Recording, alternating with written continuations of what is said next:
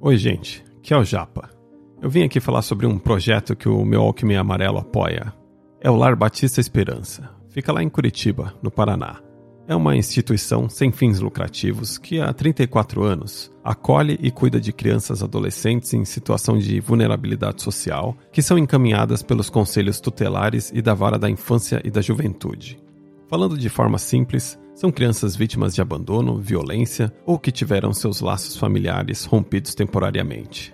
A instituição funciona por meio de doações e voluntariado, atendendo em período integral com todo suporte, como assistência social, atendimento psicológico, pedagógico e acompanhamento da família. Para ajudar com doações em dinheiro, é só mandar um Pix. Olha que moderno. o CNPJ é 00 359 450 barra 0001-75. Vou até repetir, hein? 00359 450 barra 0001-75. E no site lbe.org.br ou no Instagram famíliaesperança.lbe você pode encontrar mais informações sobre outras formas de doação, como CPF na nota fiscal ou pelo imposto de renda, e também saber mais sobre o voluntariado. E quem contribuir com uma doação ou entrar no voluntariado, manda o teu nome e um recado sobre o que achou da LBE para eu ler aqui no podcast. Pode mandar no meu alquimeiamarelo.hotmail.com ou no meu Instagram, Alexandre Japa, underline MWA. Agradeço desde já quem puder ajudar o Lar Batista Esperança a continuar acolhendo as crianças para que recebam o amor e dignidade que elas merecem. É isso, gente. Agora vamos para mais um episódio. Meu Alckmin Amarelo. Podcast musical com histórias do Japa. Sou caipira pirapora. Vem meu céu, meu pão de mel, meu bem querer. Se você não sabe o que é Brasil, essa é a dupla sertaneja Zezé de Camargo e Luciano. Calma, eu já explico o que, que deu no rapazinho grunge dessa vez. Muitos natais e réveillons eu passei em São José do Rio Preto, cidade do interior de São Paulo, na casa de parentes dos meus amigos Michela e Juninho. Sim, aquele da primeira banda. Os avós e outros parentes deles são de lá, e aquele era o point para relaxar e curtir a chegada do ano novo. E a trilha sonora por lá era sempre música sertaneja. Se eu não me engano, tiveram uns dois anos que passamos uns dias num rancho. Eu não lembro muito bem onde ficava ou qual cidade. Eu lembro que era próximo de São José do Rio Preto. Era um lugar muito gostoso de ficar. Tinha um gramadão que jogávamos vôlei, a churrasqueira estava bombando o dia todo e tinha um rio próximo, onde decidimos ir nadar, pois o calor naquela época do ano é de fritar. E fomos para lá, toda molecada. A gente curtiu muito aquela água fresca, nadamos, jogamos bola na água, enfim, a gente se esbaldou e depois de umas horas decidimos sair para comer. Ah, lembrei que no caminho pro rio, eu e o Andrezão fomos atacados por quero-quero. Sabe aquele pássaro? Os bichos deram vários rasantes na gente.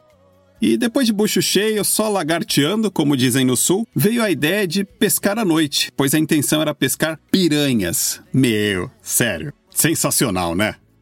Daí anoiteceu, nos aprontamos e eu fui seguindo o pessoal, mas o caminho estava meio familiar. A gente estava descendo em direção ao rio que nadamos durante a tarde. E foi isso mesmo que aconteceu. Durante o dia nadamos e à noite fomos pescar piranha no mesmo rio. Meu Alckmin amarelo. Só que uns 500 metros de distância da onde a gente tinha nadado, pois tinha uma espécie de canal que atravessava o rio e lá era um bom ponto para pesca. Mas aquele dia eu não estava muito pro clima de pesca. Eu fiquei mais de olho na galera, mas fui ficando meio entediado, sabe? Aí eu comecei a ficar olhando em volta e percebi que tinha tipo uns pássaros voando e eles ficavam passando meio perto da gente até. Tava meio difícil de enxergar porque era muito escuro, mas eu desconfiei que eram morcegos. E no que eu fiquei olhando, eu lembrei de uma história num gibi da Turma da Mônica, onde o Cebolinha ou o Cascão, eu não lembro bem, sacudiam uma vara para atrair morcegos. Daí que tinham algumas varas de pesca ali que não estavam sendo usadas, então eu pensei, por que não testar a técnica para ver se funciona ou não?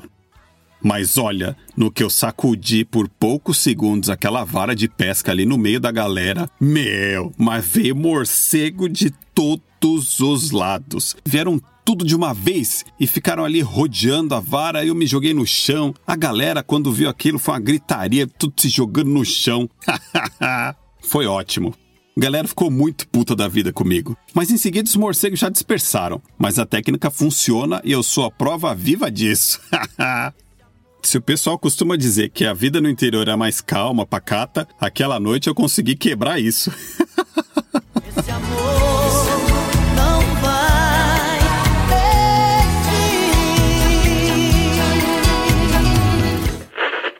existir. E era isso. Até uma próxima. Qualquer. Lado B. Isso o Japa não mostra. Momento eu só queria dormir.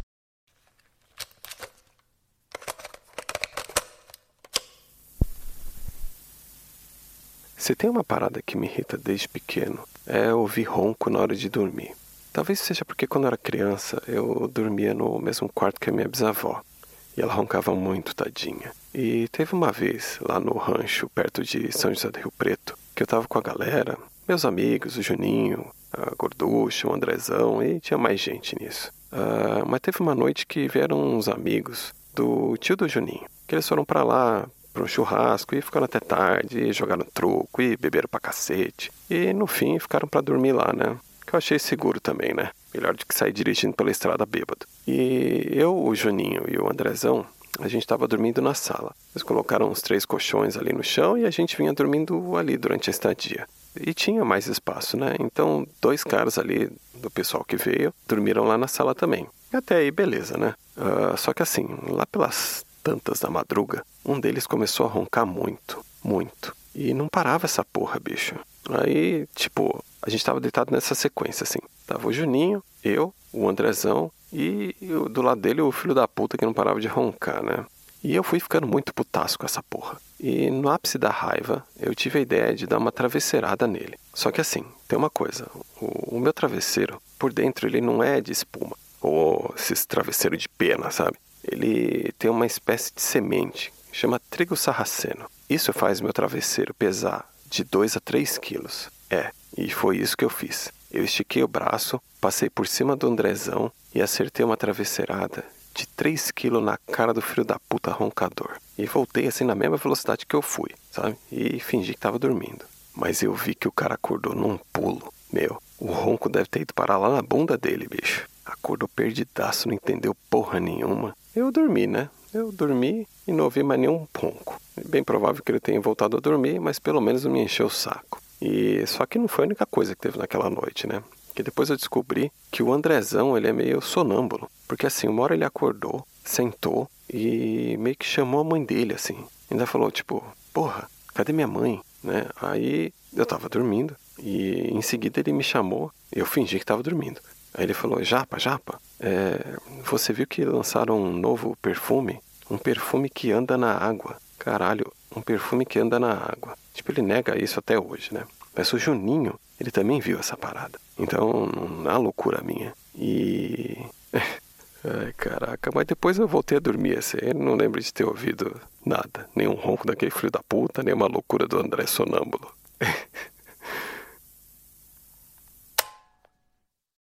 Ficha técnica. O meu Walkman Amarelo é um projeto idealizado por Alexandre Japa, textos criados por Alexandre Japa, artes gráficas pela ilustradora maravilhosa Klaus Souza, edição e publicação Alexandre Japa.